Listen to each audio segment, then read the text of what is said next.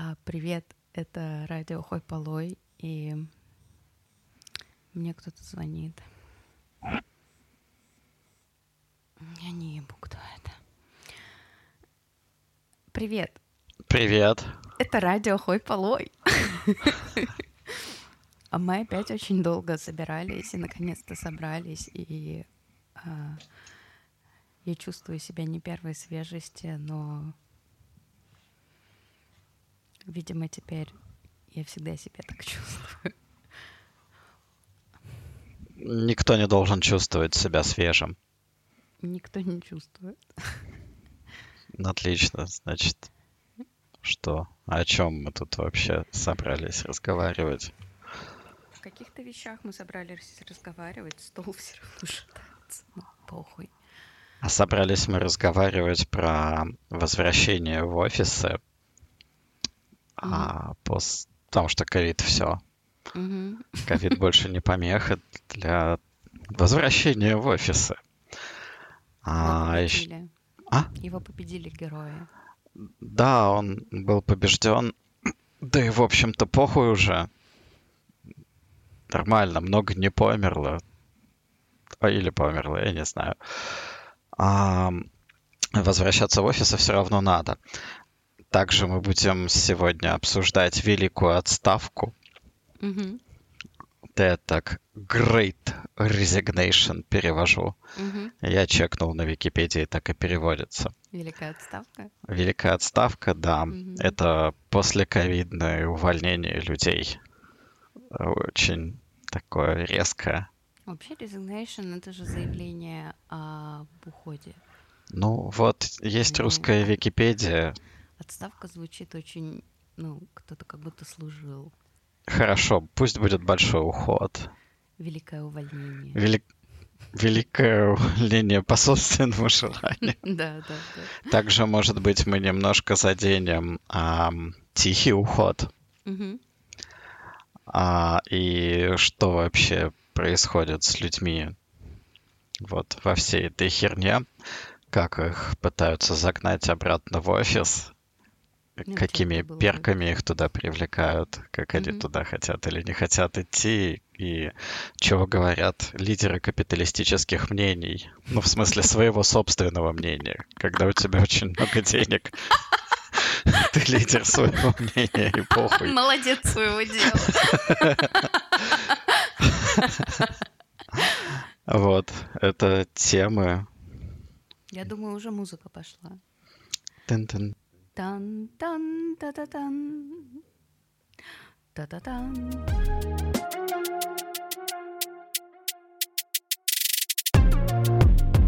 Я поддерживаю неолиберальную доктрину, потому что мне нравится получать нихуя денег за дохуя работы. Еще я хочу умереть в нищете и одиночестве. Ну что там? Что случилось? Да, ш- что случилось? Да, ковид закончился. Ну, наконец-то. Что я могу сказать? А что это значит для нас? Блин, мне кажется, это тема отдельного выпуска. Что для Ну. нас значит ковид и то, что он закончился. Ну а что для мирового офисного пролетариата это обозначает? Что пора возвращаться в офисы. Мгм. Вот. А пора ли?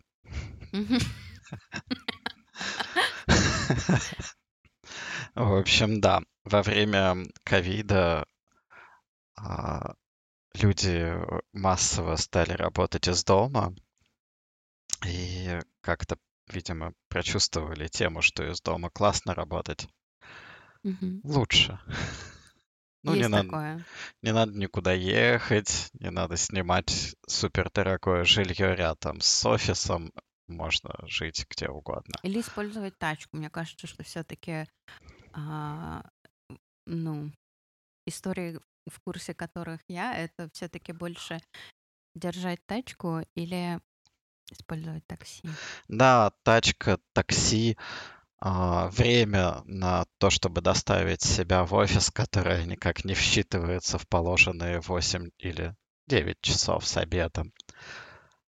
Вот. А также еще можно там тусить с семьей. Ничего себе, ты работаешь, ты идешь, делаешь покушать, тусишь с пиздюками или, если их нет, с кем-нибудь еще. Или, ну, я не знаю. В общем, дома лучше. А, но Илон Маск так не считает.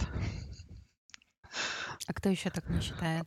А так не считает еще очень большое количество людей, которые никогда в своей жизни не работали. А, Типа королева Елизавета. королева- Когда у нас... Да, и сегодня у нас будет спиритический сеанс. Вызывать королеву Елизавету, она рассудит. То есть, если мы слушаем мнение людей, которые никогда ничего Ну, не такой делали, великий гуманист, конечно.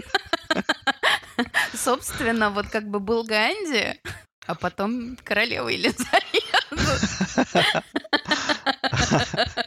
а до них Иисус. И тут закончилась, Окей. прошла эпоха. А, На самом деле я хотел сказать, кто лидеры мнений. Я Мгм. сказал только про Илона Маска. Но есть, Мгм. например, еще Дэвид Соломон, Кто который эм, директор Goldman Sachs. Это огромный банк. Это банк? Это Это банк. не юридическая фирма? А это все вместе. Ага. Это и банк, и биржа, и юридическая фирма, и э, аналитическое агентство всякой экономической поебени. Они делают графики. Там работает очень много людей. И, в общем, Дэвид Соломон, я его упоминаю только потому, что он пишет музыку. Музыка у него Что? отвратительная. Он считает, что надо возвращаться в офис, и поэтому в их банке очень жестокая политика. Ты либо в офис идешь, либо нахуй идешь. Мгм. А, и что было интересно, что вот этот весь возврат у них был а, приурочен к, к Дню труда. То есть они просто, представляете, придумали как бы на День труда Сделать заставить подарок. сделать всему, всей рабочей силе. коллектива. Да, да. Типа, теперь вы либо в офисе, либо вы идете нахуй. А, а всех остальных персонажей я просто не захотел упоминать, хотя их очень много, но я просто не хочу, чтобы они были высечены в вечности в нашем подкасте, Да, да, мы не допустим это. что они реально этого не заслуживают. Илон Маск хотя бы, ну, пишет твиты, а Дэвид Соломон пишет плохую музыку. Остальные не делают вообще Я даже ничего. не знаю, что хуже. Окей.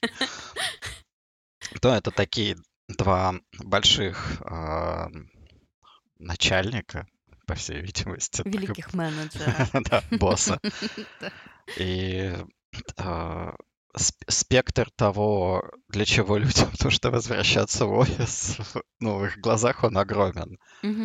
Первое — это эффективность, которую нельзя посчитать, но она падает. А вторая вещь, которая нас ожидает, это рецессия. То есть экономике пизда, надо пойти в офис поработать. Мгм. И Экономике пизда именно из-за тебя, дома сидящего.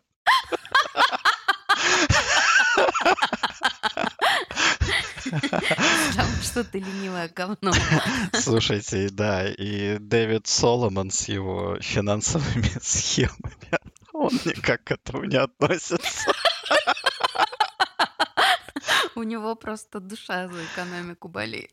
Да, и никаким предыдущим кризисом его прекрасные схемы по перепродаже кредитов тысячу раз, блядь, не привели. Это, не юмористический подкаст. Окей, следующая причина — это опыление идеями, дословно. Что? Был, Хорошо, что не инсеминация. осеменение идеями. Да, был еще один восхитительный чувак, но ему тоже там лет, лет 60, если возрастная категория интересует. И он тоже начальник От всего. Бога. Ну, начальник от Бога, а, как бы родился уже начальником. Начальник умрет. И побыл начальником недолго, а потом написал много книжек о том, как дела делать. Ну, пустота какая-то, типа, Как знаете. зовут-то? Я не помню. Все, что в моей памяти от него сохранилось, это то, что в офисе, в отличие от дома, происходит были семенение идеями. Ага. И люди как бы такие ходят, блядь, у меня идея, дай тебя опылю. Ну, там просто там музы летают. Ну. Им нравится open space, им надо много места. У тебя слишком маленькая хата, чтобы они зашли. Ну, ну, с этим чуваком все интересно, потому что кажется, что он ни офиса не видел никогда в своей жизни. Не дома.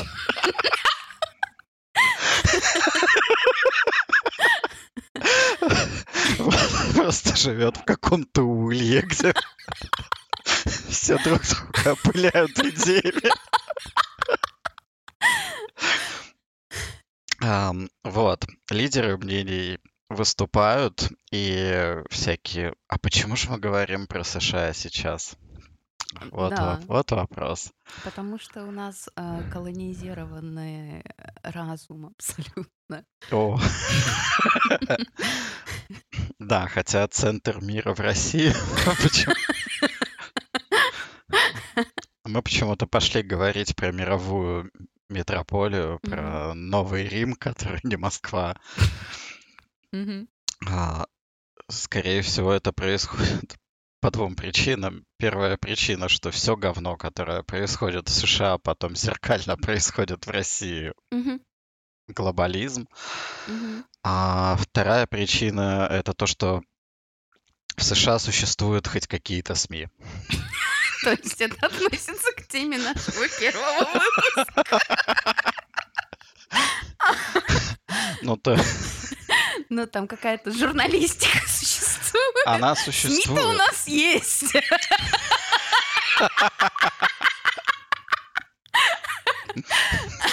Да. Ну, что значит существует? Существует это значит, что есть, например, Нью-Йорк Таймс, и он будет какие-нибудь консервативные идеи подсвечивать за бабосик. За подписочку. За фаерволом, за пейволом, да. За бабосик, я думаю, можно Дэвид Соломон занести, просто чтобы статья была про то, как хорошо в офисе работает. А есть какой-нибудь Washington Post, который пытается как бы больше захватить э, хой полой аудиторию, и поэтому они публикуют просто там, а, как люди относятся ко всем этим делам. Ну, то есть можно увидеть то, что есть какой-то плюрализм, что есть разные мнения. А, в российской журналистике сейчас освещается... а, а ну, хуй знает что вообще. Ну, ее, ее нет. У меня нету вообще ну, ментальной э, какого-то capacity а, знакомиться с российской журналистикой. То есть, э, как бы, я вижу репосты, и, я не хочу, не хочу, не хочу знать, что там пишут. Ну, Я вижу, что очень много репостят теперь сноба. Э, Окей. Допустим, допустим. а, ну, тема вот э, возврата в офис, она не мусолится. То есть, ну, я не понимаю, что в России с этим делом. Ну, в России, ну, бля, это такие, это, это заголовки, понимаете, это не нас похоронят за оградкой. Вот что вы напишете? Хз. Я не знаю. Поэтому ситуация непонятная, но поскольку мы очень передовые, мы просто знаем, что в России эта хуерта, хуербала, она либо начнется, либо она сейчас происходит, и мы о ней узнаем. Или не узнаем, или не узнаем. Да, или, или не узнаем. Да. Вот, в общем, такие дела с возвращением в офисы. А, и у меня есть свой опыт работы в офисе и Мгм. возвращения в офис. А, В общем, в офис я не вернулся. В офис не вернулся, по сути, никто из конторы, где я работаю, потому что мы, мы мерили производительность, и когда люди свалили в дома, она стала выше. И производительность, и качество того, что они делают, и качество общения, все стало лучше. То есть просто это объективные штуки. А расскажите немного о том, ну, как происходит замерение, какие там параметры фигурируют. Он там проф- фигурирует. Это Может будет быть, очень может мутно. быть, просто ваш бизнес загибается. А бизнес не загибается, он зарабатывает больше бабок. Ну, давайте продолжим. Рассказывайте, какие же там параметры. Ну, то есть продукт становится лучше, его покупают больше. И это вот два параметра. А, А как вы нет, мерите то как, качество общения? то, как мы мерили саму по себе производительность, это очень техническая штука. Это сколько было выполнено полезной работы, например, за две недели командой. То есть сколько команда выпускает фичей, как долго она это делает. А, вот эти вот все усредненные параметры говорят о производительности. Возможно, в этом месте надо немного рассказать про вашу работу. У вас там софт пишут. Ну да, да, у нас пишет софт. Окей. Now you know. Такая контора пишет софт. А? Все. Да, такая контора пишет софт, и выход за пределы офиса оказался очень полезным. То есть в ковидные времена все просто стало лучше.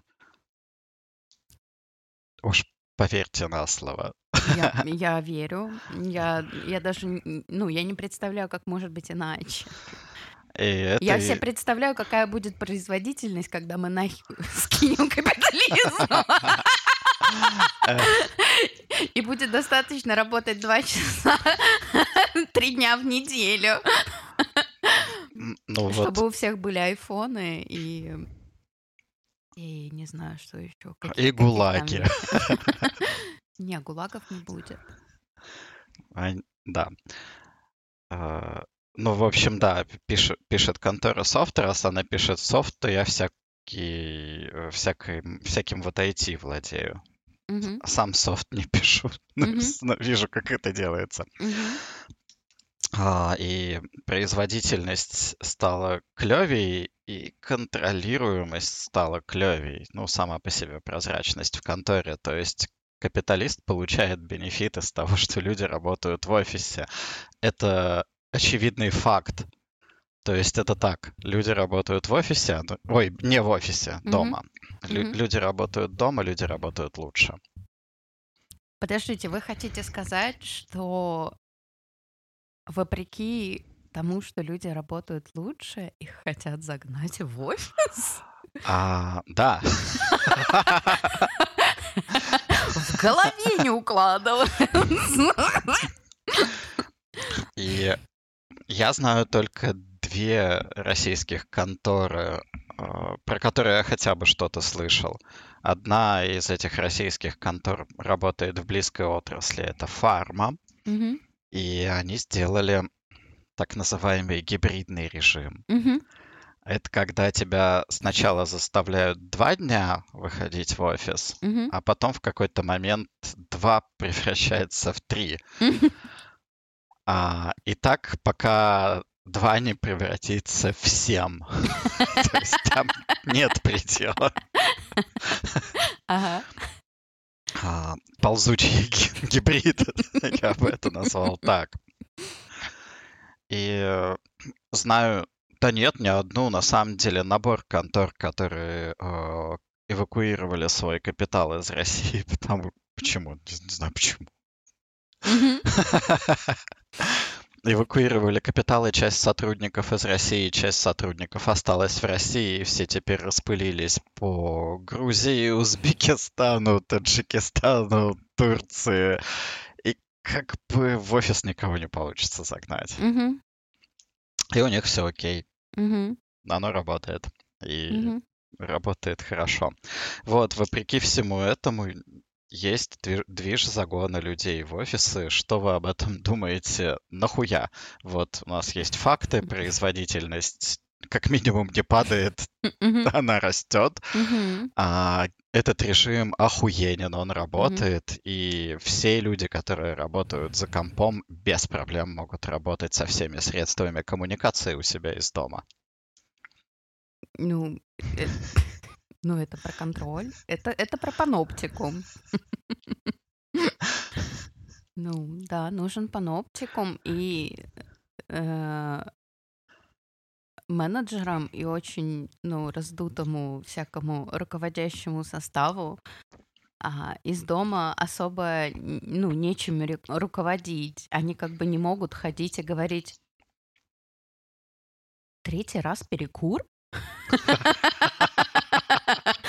А почему ты так долго ходишь в туалет? Может быть, тебе сходить к врачу?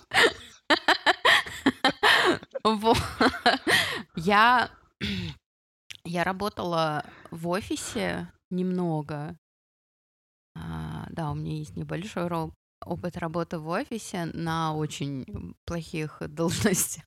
Я работала а, в справочной службе, например. А в этой же справочной службе я занималась холодными продажами. Вот. Я не понимаю, что это Это такое. когда, когда вы берете basically э, телефонный справочник и говорите, здравствуйте, я хочу предложить вам услуги, охуительные услуги, охуительная контора, которая заставляет меня делать эту работу, и я хочу умереть. Вот. Это было очень давно. Я не знаю, сейчас делают ли так. Я знаю, что справочных уже нету. Делают. И я работала в справочной, куда люди звонили, такие, «Э, девушка, мне надо, э, не знаю, перевести лошадь. Вот. Э, И надо было находить, как перевести лошадь, а потом на основании данных о том, о чем люди звонят, мы звонили в перевозке лошадей, говорили, здравствуйте, нам звонят, спрашивают, «А как перевести лошадь? Мы можем бампать ваше объявление Ебать Выдача. полезно. в выдаче наших операторов. Да, ну были времена, как бы мы сейчас обращаемся к истории да, телемаркетинга. А можно ли было делать ту же хуйню из дома? Да, да, да, абсолютно. Но а, нельзя ее было делать из дома, потому что все твое рабочее место состоит из программ слежения. Вот. И а, э, ты не можешь ходить на пере... Ну, в общем, все, все очень сложно, потому что за тобой надо следить, и из тебя надо выжимать каждую секунду труда. Вот.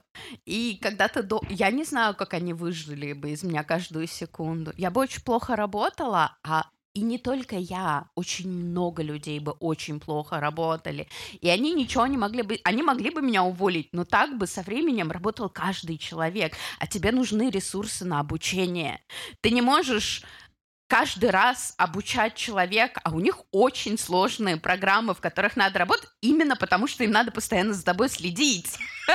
Им постоянно надо, чтобы ты бампал какие-то объявления и продукты, и этому очень тяжело научить людей, потому что это супер противоестественные штуки, они не имеют никакого смысла, тебе надо так себя ломать, чтобы ну, как бы находиться в этом потоке, где ты как бы ты умираешь, но ты работаешь. Вот. И как бы если нету человека, который ходит и говорит, «Ам, ну, у тебя, ну, может, через два часа ты сможешь в туалет сходить. Вот. Как бы а, без такого человека ну, я бы, например, работая дома, я бы не ждала похода в туалет два часа. Я просто пошла в туалет. Понимаете? Или как, например, я работала в Макдональдсе, и там очень часто у тебя заканчивается смена, и э, ты не можешь идти домой, потому что тебя не пришел, э, ну, как бы работник, который сменит тебя на станции, и тебе надо стоять на станции, ждать, когда придет человек, и ты такой вынимаешь, что это делать, они такие, ну, как бы, ну, ты понимаешь, ты не можешь оставить свою кассу, это выговор в твое личное дело, и я такая, заебись. 40 минут еще работаю после 8-часовой смены на кассе, вот, и Работу в Макдональдсе, конечно, не делать из дома, но это один из примеров тому, как люди просто, ну, люди просто будут посылать нахуй со всякими запросами.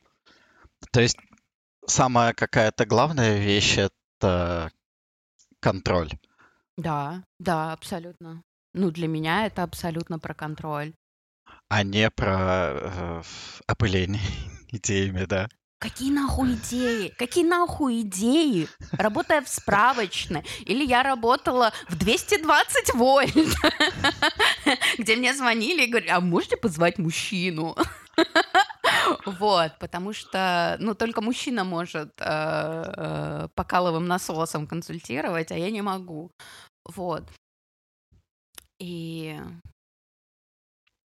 ты не можешь это делать из дома, потому что из дома Зачем тогда нужен менеджер? Зачем тогда нужен мен... Зачем нужен менеджер над менеджером? А над менеджером есть еще один менеджер. А потом еще. А потом еще есть человек, которого специально приглашают слушать ваши разговоры. И он потом такой, подойди сюда. А вот и он дает тебе послушать, что абсолютно кринж, тебе дает послушать запись твоего разговора, и ты слышишь, что ты просто умираешь. И, у тебя спрашивают, а почему ты тут? А, ты продала болгарку? Почему ты не предложила оснастку? И я такая, я забыла. Такой как бы... А вот этот вот разговор. И то есть, э, и все претензии к тому, что я не очень шустро продаю дополнительное, дополнительное говно. Или почему я не стараюсь продать более дорогое говно. Вот, и я была молода. Я не спросила у этого человека, к кому-нибудь предателем своего класса. И просто мусор. Вот. Я не знаю, я сейчас каким-то себя Морфеусом из Матрицы чувствую, что если я скажу вам, что вот эти пирамиды из менеджеров, они нахуй не нужны. Я в курсе. И что? Я вам, я тебе больше скажу. Нам и работаете нахуй не нужны. В принципе, 220 вольт идет нахуй. Справочная служба идет нахуй. Как, в общем-то, и Макдональдс. А вот, и в пирамиде из менеджеров как раз-таки, а, на мой взгляд, наиболее а, высокие, сгребающие больше всего финансовых ресурсов под себя люди чувствуют наибольшее шатание кресла под собой. И Мгм. поэтому вот эти вот какие-то вещи появляются про кросс-опыление идеями, Мгм. еще что-то, еще что-то, еще что-то. Мне кажется, что за этим стр- скрывается страх, что люди что-то начнут понимать. А может, Они они в уже смысле начали. начнут? Они знают это с самого начала. Когда ты приходишь на работу и тебя научают, а, начинают обучать а, а, тому, как построены их бизнес-процессы, так просто с первого дня ты понимаешь, что а, ну, у тебя день за два, ты умираешь каждый день. И холодильник воняет еще.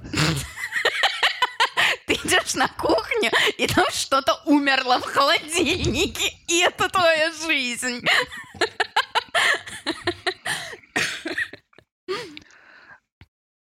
Но так мы находимся в ситуации, когда у Илона Маска и Дэвида Соломона каким-то образом оказалась в руках власть, и они, значит, своих а, сотрудников загоняют в офисы идеями там переопыляться. Вот, и все, все это происходит, и это как-то очень неизбежно, но это выглядит как какая-то, какой-то уже реальный страгл, который, в отличие от доковидных времен, он вышел на уровень газет и ТикТока. Чем он закончится, совершенно непонятно. Я не думаю, что он радикально закончится возвратом абсолютного офиса, потому что не знаю, я вижу пример своей конторы, пример каких-то соседних контор, которые просто получают бенефиты от того, что люди работают дома и что им не надо в здании какое-то специальное снимать для этого, чтобы там все сидели. И что всякие удаленные средства, ну, для работы, они охуенно работают. Ну вот, более того, а, всякие фриланс в программировании, он уже десятилетиями просто практикуется, когда человек работает, и ему не надо никуда ехать. Мне вот жалко, мы не можем вскрыть такую тему. У нас нету данных. Мы вот хотели поговорить про то, как про то, как изменился район с нашего детства про то, как изменился город. И я сегодня как раз была в районе, в котором я выросла, и я видела школу, в которой я училась. И я подумала о том, что мы сегодня будем писать подкаст, и что прозвучит вопрос о том, почему же мы не можем это делать из дома. Я вспомнила, как я была в школе, как я стояла вот перед окном и смотрела на входную дверь, и меня просто меня жрала тоска, и я думала, Скорее бы выйти через эту дверь. Или через окно. Да, да, да. Вот, и... Ну, ты не можешь... Ты не можешь держать людей под сапогом, а, пока они находятся в тюрьме. Вот физически они в ней находятся. Мы все находимся в тюрьме. Особенно сейчас мы находимся в своей березовой тюрьме. Вот. Но когда это вот прямо институция, в которую тебе надо ходить и там делать вид, что ты это не ты, а ты некий нормальный человек, и ты серьезно относишься ко всей хуйне, которая там происходит, а, ну, это невозможно на самом деле делать. И я думаю, что поэтому столько проблем с дистанционным обучением, потому что столько обучения построено вот на всех на всей этой игре власти, да, и вот на этом выстроении иерархии, которое абсолютно не работает. Когда человек сидит у себя дома, и кто-то ему с экрана такой, что ты там делаешь? Ты что, ты ешь конфету? Ты закрываешься пледом? Сейчас урок. Но я просто вспомнил, что какая-то такая ходовая вещь или ходовая мысль, которую я часто встречаю, это то, что в школе ты ничему не учишься, а потом ты ничего не учишься в университете, а потом ты худо-бедно чему-то учишься при помощи интернета и видосов, и книжек дома, блядь. А потом уже на практике, если ты идешь на какую-то работу, то учишься делать эту работу там ну, то есть бесполезные институции. Но я как-то эту еще вашу мысль про безысходность окошка сильно связываю с тем, а, почему же у людей на самом деле растет производительность дома. Потому что, возможно, вся вот эта вот офисная а, мишура, она не нужна. И доезжать до офиса не нужно, и жить там большую часть своей жизни тоже не нужно. И я помню самого себя в, в начале ковидного, ковидного периода, когда все повылезали из офисов домой. Я помню, что я перерабатывал. То есть просто, типа, не мог оторваться от того, что я делаю. Mm-hmm. И мне приходилось делать какие-то специальные, ну, правила для себя, что, типа, 18.30 Ну, ну, Вы уходите с завода, вы выключаете завод. Да, я себе представлял гудок, который у меня звенит в голове, и я закрываю ноутбук. Ну, то есть э, уровень вовлеченности в то же самое, что я делал в офисе, он просто стал выше, потому что я могу пойти посидеть в пуфике, могу пойти поспать часик Мгм. в середине дня, Мгм. почувствовать себя охуенно и продолжить. Так что Илон Маск и второй чувак, и третий чувак, идите нахуй. Мгм. Как, в общем-то, и... Улетайте в космос, Да. ребят. Как, в общем-то, и любой пропагандист офисной работы, которого я бы встретил в России, или который тут есть и думает, что в офисе чудеса какие-то происходят, тоже может пойти нахуй. Мгм. Вот просто увидите такого человека, можете ему плюнуть в ебало, он это заслужил. Блин, мы не подружимся просто. Дружбы не будет. Да, да. А, не знаю, насколько связанная тема. Что еще происходит помимо, помимо борьбы? А, причем это такая чистая даже классовая борьба, вот прям по учебнику, что Мгм. есть боссы, есть э, рабочие, рабочие хотят дома сидеть. Кстати, не всем рабочим повезло дома сидеть так-то. Это очень маленький процент Да. привилегированных рабочих. А, Все остальные дома работать не будут еще столетиями, я так думаю. Ну, конечно, ну, как бы мир наебнется в ближайшие 50 лет. Но это тема одного из следующих выпусков.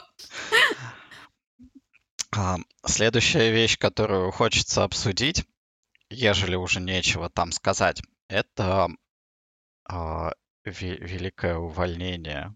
Я хочу, я хочу поставить точку в прошлом обсуждении и сказать, что я а, а, упомянула, что мои э, знакомые а, ездят на работу либо на своей машине, либо на такси. Мне стало очень смешно, потому что у меня была парочка таких знакомых, люди, которых я знала, что ездят на на метро, но в этом всем, что интересно, моя мама, она а, почти пенсионного возраста, и она работает ам, в зоомагазине.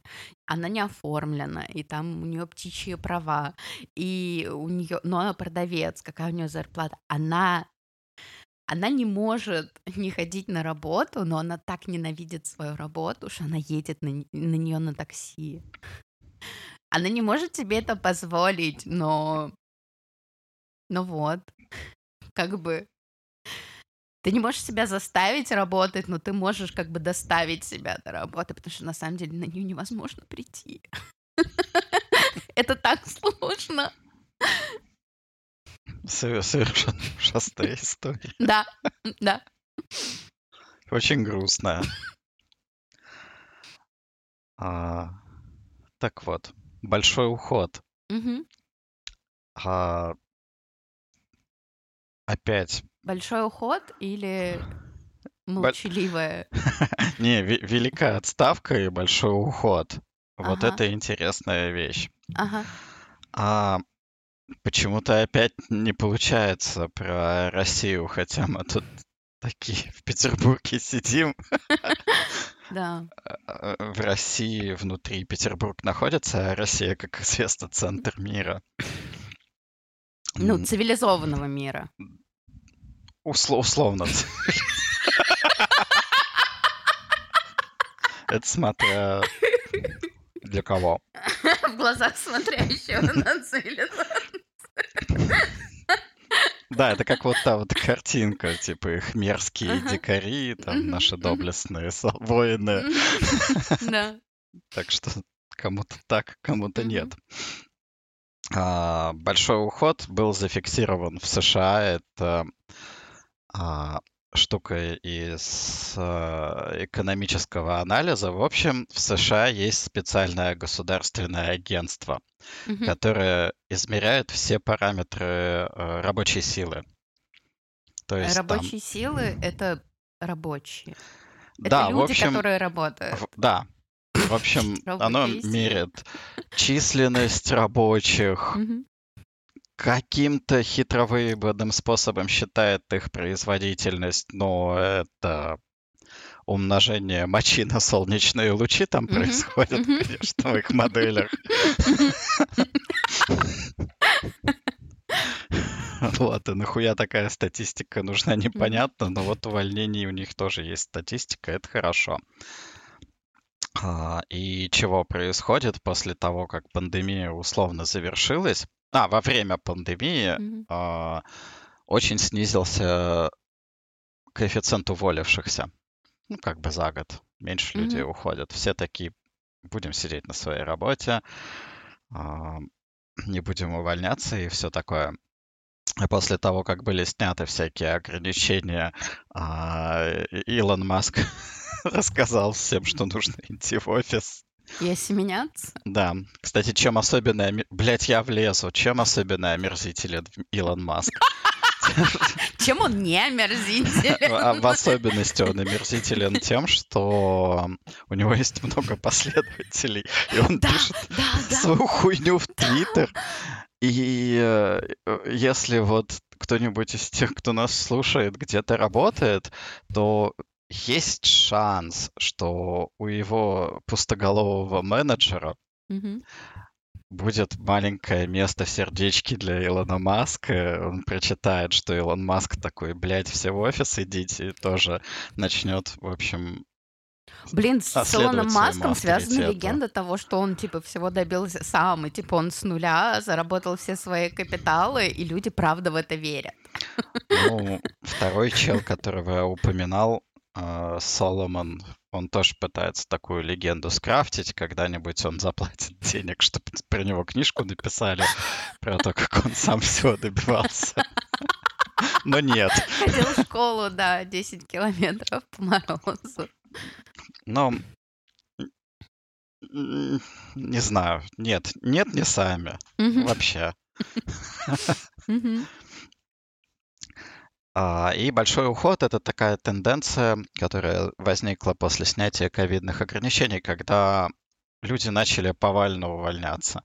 То есть просто ты выходишь в офис на работу, тебя туда вызвали, сказали, что на день труда ты приваливаешь туда, и теперь работаешь пять дней все в офисе, а ты такой нахуй.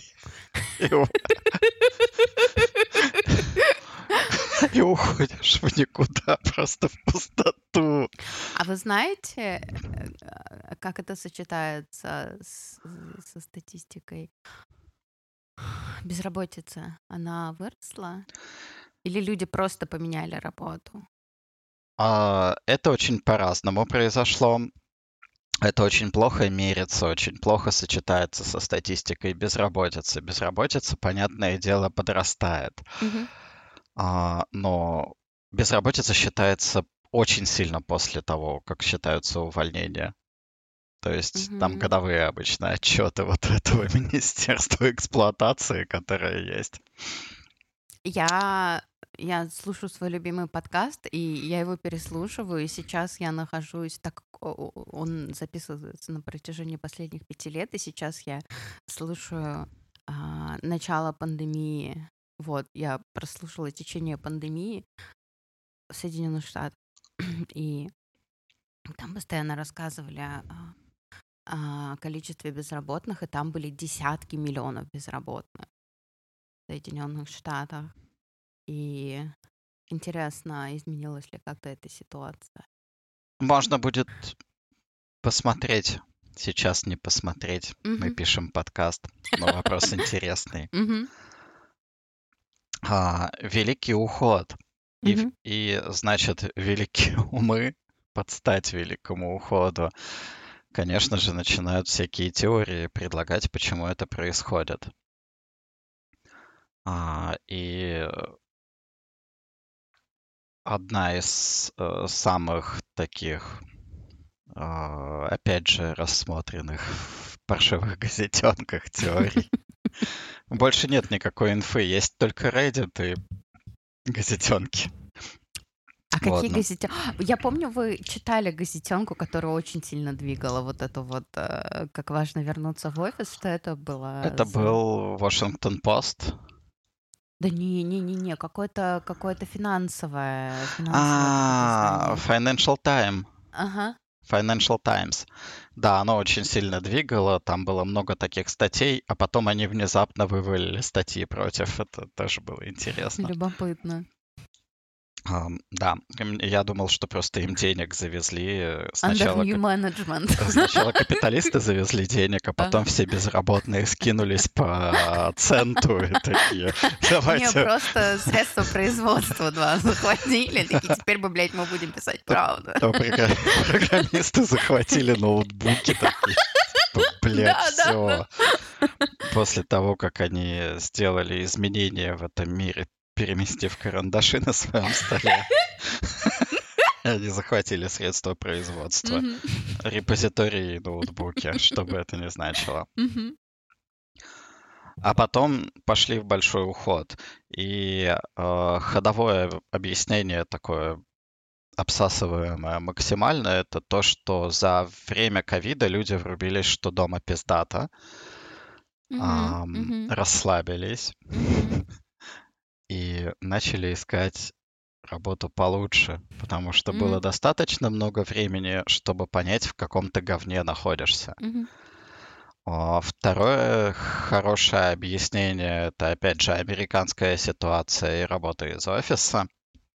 Это то, что а, несмотря ни на какие экономические перипетии, цены на жилье дикие. То есть они настолько безумные, что Они жить, растут. Они не только растут, они растут. что, что жить в том же Нью-Йорке и работать программистом это нереально. Ага. Потому что ты просто платишь две трети того, что ты получаешь, а остальное, ну, на остальное ты ешь.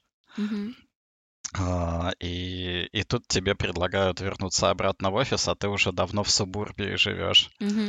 Э, Так ну нахуй. Ну, в общем, а, пе- первое объяснение это то, что люди ищут э, условия лучше.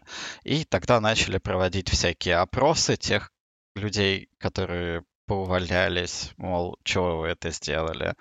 И самый просто первый пункт это я переосознал свою жизнь, и я, ну, больше не могу вот, вот так вот. И Мгм. я буду искать себе похуй, может быть, работу дешевле. Мгм. Может, за нее будут меньше платить, но там будут более комфортные условия, там не Мгм. будет вот этого а, инвазивного менеджмента, не будет всей вот этой фигни с выгоранием, а просто Мгм. можно будет работать из Да, дома с спокойно. кранчем, да. Да, и без постоянного кранча. А вы А, можете рассказать, что такое кранч? Я могу рассказать, что такое кранч. Я работал в игровой конторе. Я там узнал это слово. Ага, ага. А, у меня там не было кранч. Ни одного кранча. У меня не было ни одного кранча, но это была одна единственная причина. Я менеджмент. И минимум ответственности, максимум максимум власти и возможности никакой слежки на себя не получать. Так Советую Что же такое кранч? Кранч — это когда подходит э, финальная дата, которую придумал кто-то Мгм. для тебя. Мгм. Ты мог с ней согласиться или не согласиться, скорее всего, тебя сманипулировали с ней согласиться, потому что так всем уютней. Мгм. И вот она подходит, а оно не доделано, работа, не сделан продукт. В игровой Мгм. конторе это была, например, игра. Надо было выпустить игру к определенной дате. Фак, я не буду палить контору. Мгм. Игра была про войну. Совсем не спалили. Но с другой стороны, это в каждая вторая игра. Она уже забыта. А совсем не спалил. Да, игра была про войну, и надо было выпустить ее к военному празднику. Да. И когда об этом вдруг вспоминают, э, оказывается, что вся разработка велась по пизде. Что весь менеджмент, который там был, это просто люди, которые вообще не понимают, кто они, что они делают, Это зачем. шланги. Это шланги. Шла- Шланги, которые разбегаются при удобном случае.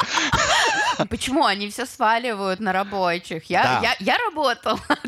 Виноват всегда рабочий. Э, Это хитрый шланг так делает. А ровный шланг, он просто видит, когда надо убежать, и уходит с хорошим э, резюме на другую работу. Вот, типа, я добился и вот этого, и этого, и этого. Есть ли у вас кресло для шланга? Ну, в общем, да, там были руководители студии супершланги, какие-то их подчиненные гигашланги, и никто не понимал, что вообще происходит. Блять, кроме меня. Либо делали вид, что не понимали. А, И поэтому случался пиздец, когда надо было срочно, очень быстро латать всякие дыры в, в говенном, совершенно плохо написанном софте. А чтобы залатать дыры, нужно время. То есть И это очень много работы. Это в очень много работы. Короткие сроки. Это когда две недели, например, люди овертаймят. И овертаймят по-страшному настолько, что они нахуй падают. Мгм, А игровая индустрия такая. мгм, Это то, почему я в ней больше не хочу никогда работать. мгм. Игровая индустрия, вот, вышедшая за пределы инди-студии, Мгм. которая еще и себя называет инди-студией, Мгм, после того, как она на самом деле была куплена каким-нибудь огромным концерном, мгм. делающим говно и покупающим хуйню. Да. В общем, да, кранчи — это период страданий, когда все сотрудники облигаторно выгоняются на работу, и они работают не до какого-то часа, а пока не упадут. Мгм. А вещь, которую э, фасилитирует эту работу и помогает им выжить, ладно, блядь, это иродия. Но иногда им покупают пиццу, может быть, раз в неделю О, по кусочку мой, каждому достается. Я помню, это всегда ассоциировалось с таким благостным работодателем, если тебе заказали Да. пиццу. Вот. И это и есть кранч. Ну и без кранчей хочется работать, потому что это вышибает полностью из любого рабочего процесса. Дело в том, что работа — это не такая плохая вещь. Работа — это может быть классно. То есть можно делать что-то Я бы интересное, да. сказала труд.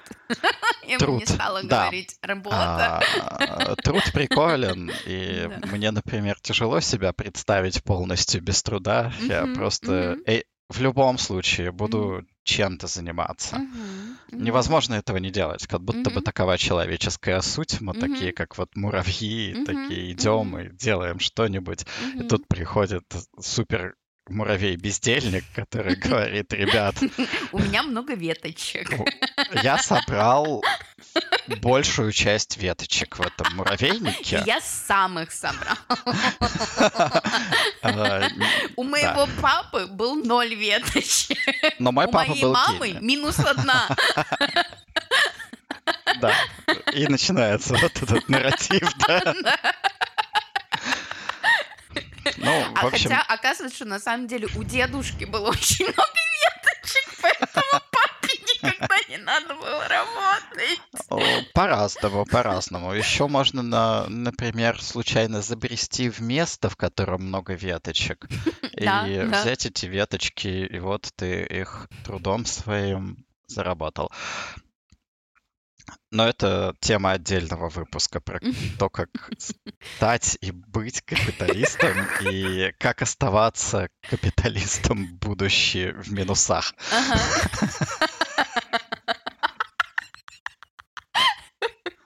Маленький тизер. Закупившись на хаях. Не прокатиться нахуя. Это, это криптокапитализм. А, вот. И получается, что люди не хотят продолжать работать в этих ужасных условиях и ищут себе какие-то другие возможности. И все это называется большой уход или великая отставка. Мгм. И в то же самое время одновременно их заставляют выходить в офисы. Мгм. Ам, В то же самое время их в ковидные времена заставляли выходить на заводы и платили ветки, Мгм. Мгм. а всякий медицинский персонал просто, ну, типа, ему угрожали тем, что если они не будут работать, то они попадут в тюрьму. Мгм. Расскажите об этом больше. Вот такой капитализм, в котором мы живем. Расскажите про угрозы медицинским сотрудникам. А медицинским сотрудникам во время ковидных времен, а это уже российская история, а, поскольку Пока поли- ковид еще не закончился, да? Это прям долгая история, но я ее попробую быстрее рассказать. В общем, есть поликлиники, больницы, у них есть главные врачи и все люди, которых они туда притащили при помощи непотизма. А, маленькая справка. Непотизм — это когда ты своих знакомых, родственников и друзей рассаживаешь на всякие места вокруг, а ты главный врач, и Мгм. вот у тебя все там хорошо И идет. такая круговая порука получается. Да, круга- круговая порука при этом. Ты, ты не нужен. И эти люди нахуй не нужны, чтобы что-то работало. да. Ну вот, да, из-за того, что там непотизм и коррупция — это такие основные вещи, которыми занимаются а, топы, а, ситуация с персоналом ужасная. Персонала очень мало платят, а с персоналом делают абсолютно все, что хотят, и не нанимают новых, ну, потому Мгм. что денег-то Мгм. нету. Э, Какие, какие деньги? Мгм. Главному врачу надо купить себе квартиру. Вообще-то Еще одну. Не вообще-то ж- первую, не вообще-то первую, ребят. дорого стоит. Как бы, если бы вы покупали себе уже пятую квартиру, вы бы понимали, какие это деньги. Это Да, дорого. да. А, и такая ситуация почти везде, поэтому э, российским медицинским работникам во время ковидного кранча, а там был абсолютно чистый кранч, кранчишь, Мгм. пока не сдохнешь. Мгм. А если сдохнешь, но еще немножко шевелишься, то все еще надо бумаги заполнить. Они сами себя не заполнят. Нет, они сами себя не заполнят. А не заполнишь бумаги, то штрафы Мгм. получишь. Там же еще и абсолютно ебанутая система расчета того, как, сколько, кто столько денег получит. Мгм. И я думаю, что какой-нибудь Перельман или Эйнштейн, они бы не смогли врубиться, что там происходит при всем их математическом умении. Никто не знает. Но это система полного наеба, конечно. Вот, и ежели медицинский работник не кранчит, Мгм. то медицинскому работнику просто говорят, что, ну, как бы прокуратура, суд, ты отказываешься оказывать медицинскую помощь в Мгм. нерабочие часы, похуй. Мгм. Мы тебе за эти нерабочие часы ничего не заплатим, Мгм. но вот она угроза. Ты будешь уволен, а Она потом... легитимна? Это правда можно состряпать какое-то дело? Я не проводил аналитику. Ага. Я думаю, что нет. Во-первых, э, все э, менеджеры, которых я перечислил, Мгм. а, как бы это назвать? Боятся Э, огласки? боятся огласки, и в основном это просто, ну, типа, бездарные вороватые шланги, Мгм. которые. Мгм. очень плохо что-то понимают Мгм. вообще. У них все очень плохо. Мгм. Они даже музыку не пишут, как, э, Великий талант. как Дэвид Соломон. Если бы они писали э, IDM, то еще можно было о чем-то говорить. А тут они нихуя вообще ни- ничего, ничего не могут. Но это большой вопрос, потому что это страшно, тебя могут выгнать с твоей единственной работы, и в те еще тяжелые времена, когда с наймом все плохо. И Мгм. вторая самая прекрасная угроза, которой все это подкрепляется, это то, что, что главный врач пойдет вот на какой-то в какую-то баню, где главные врачи друг друга Парят. парят вениками и скажет список тех, кого нельзя принимать на работу. А, мгм. А, И поэтому лю- люди кранчили, Испортит резюме. да, люди кранчили как могли. А, И вот так вот все это происходило. К вопросу о кранче. Что ж у нас там дальше, кроме великой отставки? Великая отставка, вот она происходит. Но помимо того, что происходит великая отставка, появляется еще новый тренд. И мы его скоро с вами тоже, видимо, опробуем. А, Да. Не только с термином. да, зарплатное раб- рабство — это состояние большинства. У большинства людей просто не существует возможности остановить текущую работу и пойти себе искать новую работу Мгм. никак. Ты можешь делать только эти две вещи одновременно. Вот, поэтому для великой отставки нужны либо большие ресурсы, достаточные, чтобы провести какое-то время, либо какая-то суппорт-система, которая позволяет не выживать, а жить. Э, Либо очень твердое решение уйти в леса. Ну, кстати, квартиры и маленьких накоплений может хватить. Ну, квартира... У меня нет квартиры. Он была бы квартира в Нью-Йорке, я думаю, проблем бы не было. Да. Вы ходите в великую отставку, когда хотите. Блин, вот, А Я с вами. блядь. Где моя квартира? И кому не хватило мешочка с золотом, запасенного на великую отставку, делают тихий уход. Это новая, новая старая штука. Ага. У тихого ухода очень долгая история. Его за популяризировал очередной там какой-то экономист, который недостоин быть названным в подкасте, потому Мгм. что нахуя Мгм. сами найдут, найдете сами. Мгм. Quiet Уже-. Да, уже сами знали бы все, мы бы вам больше не пригодились. А, Quiet quitting, да. Мгм. Это в современном понимании не то, что было в старом понимании. Но Мгм. чтобы в этом разобраться, нам надо понять старое понимание. Старое понимание quiet quitting — это делать четко, что прописано в твоих обязанностях. Это то, что называется итальянская забастовка? Нет. Это не то, что называется итальянская А забастовка. правильный термин итальянская забастовка? Или вы не помните? Я не помню, что это... А что это вообще такое? Когда ты а, бастуешь, работая по всем процедурам, которые прописаны в твоей должностной инструкции. Когда, например, будучи врачом, ты заполняешь все бумажки, и в течение твоего рабочего дня, а, выполняя все процедуры, которые тебе приписывает должностная инструкция, ты не успеваешь делать фактической работы. Это очень бюрократическая штука. А, это старое понимание quiet quitting, еще называется work to rule. Работать, чтобы править? Работать четко по правилам. А, work to rule. Ага. Да, то есть вот так вот. Ага. Like work by the rule. А, да, Ага, ага.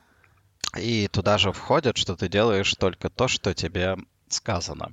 Ага. вот нужен ага, менеджер, пусть ага. говорит, пусть Что решает. шланг, да, придумает. Но это не способ забастовки, а это способ работать. Ага, Просто, ага, а, а что это будет? Чего делать больше?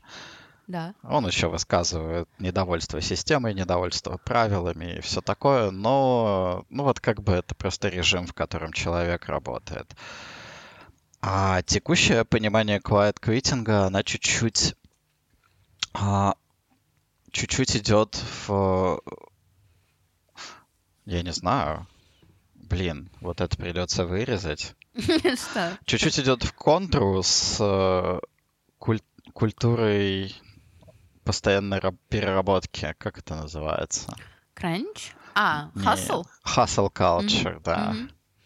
То есть есть hustle culture, hustle кар- culture признан абсолютом. То есть вот, Мгм. типа, это то, чего ты ожидаешь, это то, чего от тебя ожидают. Мгм. Ты идешь на работу, и от тебя ожидают, что ты будешь там хаслить. Мгм. Мгм. То есть это помимо того, что ты делаешь все, что где-то там написано, все, что тебе менеджер говорит, Мгм. Ты будешь набрасывать идейки. Тебе будешь- надо сверху еще нахуячивать. И мгм, только мгм. таким образом ты показываешь свою достойность. Мгм. А, достойность, например, большей зарплаты или достойность более высокого грейда. Или, как, например, в Макдональдсе, там была очень сложная система премий. И каждый квартал, а вернее каждые три месяца, а, тебе проводили ассессмент твоих заслуг, а, которые все записывались в личное дело, и там были а, на а, тиры, тиры заслуг, да, это можно было получить от 5 до 15, по-моему, процентов, 5, 10 и 15 процентов от всех денег, которые ты заработал. Это такие были премии в Макдональдсе. Вот. Э, э, их получали только люди, которые дружили с менеджером. Ебать, вот эта сумма. А, в этом какая-то с моей, ну, в моем понимании, особая порочность hustle culture, что она не ведет к увеличению производительности, так как, ну, как бы есть факты, и человек больше трех-четырех часов в день активно что-то качественно делать не способен.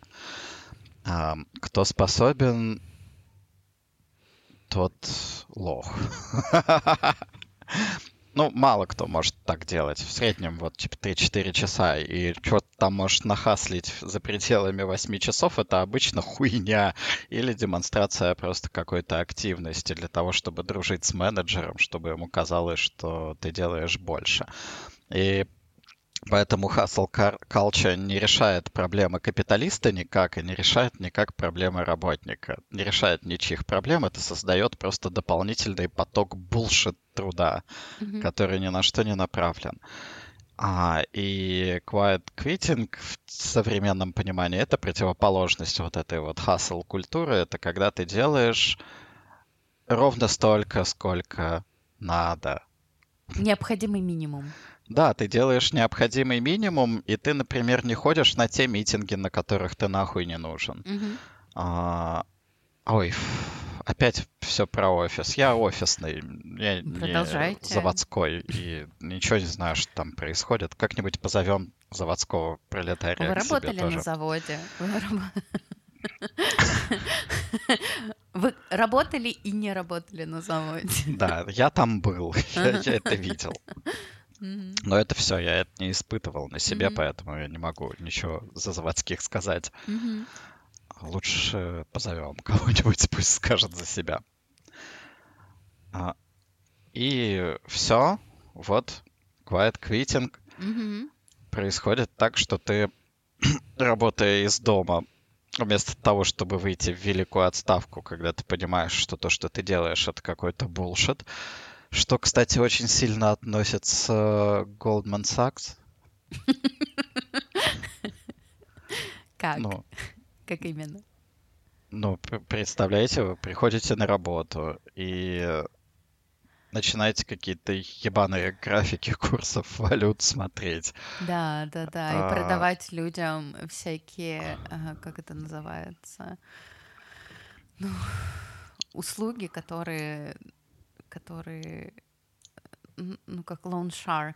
Да, Да, вот, Да. вот эти вот, ну, всякие а, хищнические схемы, которые дают, например, микрокредиты, да, там тысяча рублей до следующего дня, а дальше с, с каждым следующим днем накидывается тысяча. ам, в русском языке нету почти что аналогов выражению лоншаркинг. Ага. А, есть банк Тиньков. И я бы назвал это тиньковщиной. То есть это непрозрачные кредиты с ебанутыми условиями, подкрепленные дополнительно каким-нибудь Вы знаете, я думаю, что соглашением. кредит деньга именно так работает. Кредит деньга, да, чистый лоншаркинг. Ага. Ну, в принципе, сейчас любой российский банк следом за Тиньковым занимается лоншаркингом Ага. и, например, вкладывает в свой кредит какую-нибудь э, страховую программу, которая mm-hmm. стоит намного дороже, чем она на самом деле стоит, но либо кредит под 25%, что вообще нереалистично, либо mm-hmm. под 9,5%, но с программой страхования mm-hmm. в итоге ты платишь столько же mm-hmm. и в том, и в том случае. Вот mm-hmm. предложение типа из двух mm-hmm. одинаковых выборов. Mm-hmm. Люди такие смотрят, блядь, ну, хотя бы если я помру, то мои дети не будут платить этот кредит. Ага и выбирают э, то, куда их заманивает это восхитительное предложение, mm-hmm. от которого потом невозможно отказаться без юридического обслуживания. Самостоятельно mm-hmm. это mm-hmm. сделать очень тяжело. Mm-hmm. А оно тоже стоит денег и не покрывается страховкой. Окей, вот. И э, поскольку ты, ну, человек вот такой бедненький, приходит на свою работу, занимается лоншеркингом и mm-hmm. понимает, уже отсидевшись дома, что это за говно, то все, что остается, по всей видимости, в качестве метода борьбы, это не делать ничего сверху. Mm-hmm. И вот этот феномен quiet quitting ты mm-hmm. не делаешь сверху. Угу. Ты просто говоришь хасл культуре, иди нахуй. Потому угу. что за хасл тебе особо никто платить не будет. Не будет. Не сейчас, не потом. А те, кто уже похаслили в своей жизни, а, столкнулись с последствиями это выгоражки, из это которых не только нереально что-то Если делать. Если у тебя физический труд, то это еще и как бы тело, которое идет по пизде. И ты можешь хаслить на работе, и ты можешь работать по всем процедурам, и даже подружиться с менеджерами, получать 15% премии от тех денег, которые ты заработал. А, но твои колени пойдут по пизде, твоя спина пойдет по пизде, и с некоторой вероятностью ты умрешь от сердечного приступа прямо на своей станции. Так и есть. Но тут вступает в борьбу. Цукерберг. Наконец-то. А, Герой и, нашего времени. И вот этот вот чувак, я не умею его фамилию правильно произносить, но это директор Гугла. Угу. И из них выходят вот прекрасные мнения. Это два человека, которые предсказывают нам просто величайшую рецессию всех времен и народов из-за mm-hmm. того, что люди охуели. Mm-hmm. Mm-hmm. И люди охуели, и война на Украине Угу. Как это все связано, я не знаю. Но, в общем, скоро будет экономики пизда, а экономика это такой бог, которому нужно скармливать людей. А, и поэтому они вот много выступают о том, что не надо так делать, ребят. Давайте вы будете все-таки кранчить. Да, да. И... Давайте вы будете серьезно относиться к своим обязанностям. Да, да, и рассказывают о том, что вот скоро начнется, начнутся увольнения, и они оставят только тех, кто а, не занимается quiet квитингом, а кто по-настоящему работает, как по-настоящему работает каждый божий день Марк Цукерберг и директор Гугла мне кажется, вся эта еще штука обязательно, ну вот как бы бессмысленность работы, над ней обязательно отстраивается а, ну, целая мифологическая такая конструкция, которая делает а, врачей, она делает святыми, учителей святыми и суперблагородными, мучениками. А, там программисты, они, например, а, свободолюбивые интеллектуалы. Э, гении автоматизаторы. Ге гении автоматизаторы и гражданины мира также. не привязанные, не имеющие якоря. Жизнь без границ. Ни в одной из капиталистических утопий. Да, вот. И вот каждая, каждая из сфер и каждая работа, даже Макдональдс. В Макдональдсе тебе продают идеи того, что это очень старый бизнес. Вот. И того, что он самый лучший. У нас самый лучший, самые лучшие процедуры. У нас самое высокое качество. У нас самые лучшие поставщики. У нас просто все самое лучшее. И это честь. Тут э, ушатывать свое тело. А, Никогда не надо забывать, что помимо всего самого лучшего, у них еще и самые лучшие сотрудники. Ты становишься самым лучшим, да. Ты становишься самым Ты лучшим, как бы через труд ты... освобождаешься. Бля!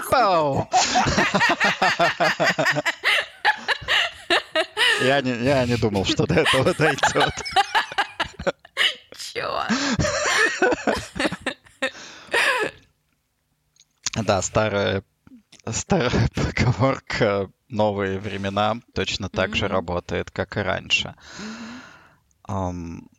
И вот таким вот образом темные силы капитализма противостоят людям, которые не хотят делать булшитовую работу, которые не видят ценности в том, что они производят своим трудом и в том, куда они его вкладывают. А это ебать важно. Без этого очень тяжело жить. Да, да, Почти, почти невозможно долго так делать. да. А, и людям, которые вот устали, как мы устали. Вот, но к нам приходят через, через газеты и видео.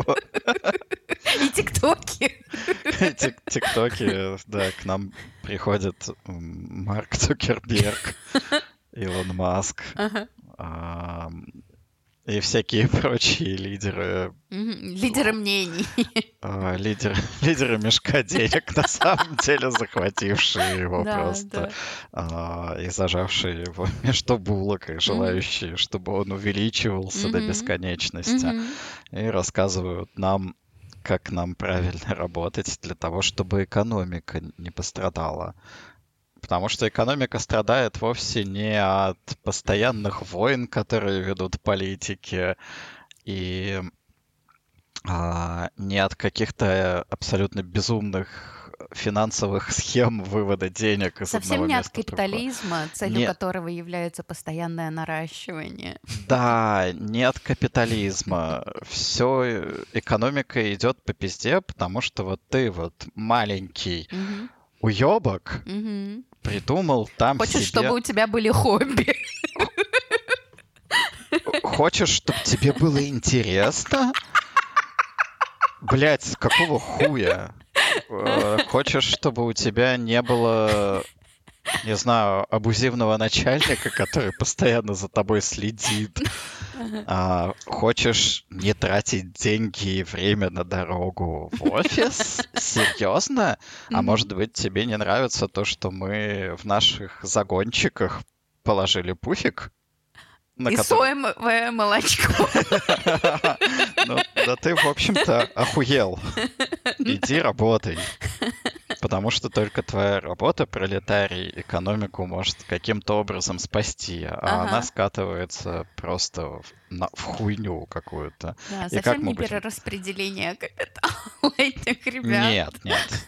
А, Благодаря перераспределению капитала экономика стала такой, какая она есть. Сейчас нам надо удержать планку. Эту Чтоб- высокую планку. Да. Вам же в целом нравится, что у вас есть выбор из 10 видов молока? Да, да. Вот. Чу- Чувствуете разницу, да? Я, между- я чувствую, да, 10 видов молока и, и 10 видов печенья Орео. Это, это важно. А, а- А еще вот э, финские товары, а вот при коммунизме, импорт. при коммунизме такого не будет, потому что вы будете а, выходить на улицу Петербурга, и там будет насрано, потому что коровы будут пастись прямо у Невы на набережных, и вы будете идти пиздить другого человека, который стоит там в километровой очереди, чтобы занять его место, а потом вы будете выдаивать последнюю каплю вот этого вот молока просто на кончике языка. Мгм. Это будет ваш выбор. Мгм. Выбора не будет. Мгм. Вот. Так что, чтобы, чтобы сохранить возможности и чтобы... возможности выбора стать капиталистом один прекрасный день, потому что все к этому сводится. Если достаточно хаслить, Если а, 30% своей зарплаты, даже если это 1000 рублей, откладывать, то потом их можно будет вложить, закупиться на хаях. Ну, да, да, все так и есть. Нужно откладывать, нужно работать больше, но а, другие ребята будут делать quiet quitting Мгм. и великую отставку. Они будут экономику нам тормозить. Мгм. А, вот что-то про quiet quitting. Был ли у вас Мгм. такой опыт? Да, я сейчас через него прохожу, работая работая в своем некоммерческом проекте. Но это очень... Это тема отдельного выпуска. Ну да, да. Мне хочется видеть для себя эту практику как ну какой-то мостик между тем, что я просто на своей работе, где у меня нету начальников. Я начинаю делать вещи, которые я хочу делать, не делать вещи, которые я не хочу делать, и иметь более ну, какое-то больше свободы договариваться и лучше, луч- больше взаимопонимания с моими коллегами. Вот. Но пока это прекрасное будущее не настало, да, я просто стараюсь не вписываться в вещи, делать э, минималочку и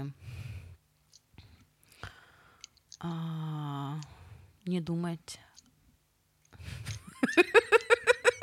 Не думать, что моя работа не имеет смысла. У меня есть э, очень сходный опыт. Мгм, Он связан с переходом на надомную работу, мгм, что оказалось для меня... Я думал, что мне будет очень плохо. Я вот прямо... А почему вы так думали? А я так думал, потому что я думал, что я вообще не смогу работать, и меня выгонят нахуй, потому что я ничего не, не могу, Ага, не смогу ага. делать. Типа Я- не сможете себя заставить? Да, Мгм. а я также боялся и фриланса. Мгм, мгм, мгм. Всегда понимаю, ну, я понимал, что у меня есть скиллы, чтобы их продать на фрилансе, но я его боялся из-за того, что, ну, типа, я все проебу на самом Мгм, деле. и- а я в абсолютном зарплатном рабстве нахожусь Мгм. всю свою жизнь. Мгм. А, мне кажется, я уже пиздюком был, я уже был Мгм. в, зарплатном рабстве. А, и да, когда я начал работать из дома, я начал э, кр- кранчевать из дома просто по какой-то хуйне и заваливать себя тем, что я собрался сделать в дне, и чувствовать себя очень плохо, то есть Мгм. заваливать себя хаслом. Мгм. И постепенно ко мне пришло осознание, что он никому не нужен. Ну что Мгм. мой хасл, вот он никому не нужен вообще, он просто меня уничтожает, Мгм. тратит Да. мои силы, Мгм. а толку никакого нет. А я Мгм. работаю с изменениями. Ну Мгм. вот как контора меняется, Мгм. это, это там я где-то Мгм. что-то сделал. Мгм. А, так- так- такие задачи Мгм. капиталистам мне даны. А мне эти задачи нравятся. Ага. А, И э, я сейчас вот в последнее время взял, от- ну, взял отпуск, потому что ужасно выгорел. Мгм. А потом начал как-то более осознанно подходить к тому, какой труд я и куда вкладываю, и весь хасл отлетел. Я в течение дня делаю что-то мало, но по делу. Мгм. И я заметил, что на самом деле получается больше. Мгм. То есть, ну, взять там очень много вс- всего и решить это сделать. Это полная хуйня, ты просто бегаешь и ничего не происходит. А хорошо сфокусировать вот эти вот свои активные часы на чем-то одном очень удовлетворяет и дает какой-то результат, и это работает. Мгм. Так что мне кажется, что quiet quitting может выглядеть так. Мгм.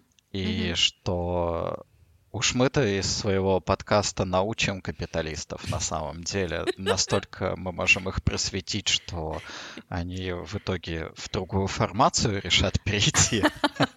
Ага. Но хасл-культура — это ужасно разрушительно, и от этого нет никакого толка. Большая часть, которая делается в хасле, это некачественный булшит, который человек просто бросает через день. Мгм. Ничего это не приносит. Приносит только фокусировка на нескольких важных вещах. И она дает удовлетворение рабочему, а капиталисту копеечку лишнюю в кармашек. Не лишнюю. Квартиры теперь дорого стоят. А, ну, не лишнюю, да. Ну, то есть, пока, мы в формацию другую не перешли, вот учим. А, никаких больше вот этих вот работать на 146%. Все это полная хуйня. Лучше работать на 30%, ну хорошо. Потому что, как дедушка Ленин говорил, лучше меньше да лучше. Правда он говорил? Может быть, это Амар Хаям говорил? Я сейчас нагуглю. Вот есть. Меньше, лучше, меньше, да лучше. Серьезно, тут Правда? написано, что это последняя из работ Ленина. Я Написано 2 марта 23 года. Every day is a school day. Да, Ленин не был лохом, точно. И я думаю, что он шарил в капитализме лучше, чем любой капиталист сейчас. Так что не слушаем Илона Маска и Цукерберга. Они не шарят. Да. Цукерберг так вообще не работал, в принципе, в этой жизни.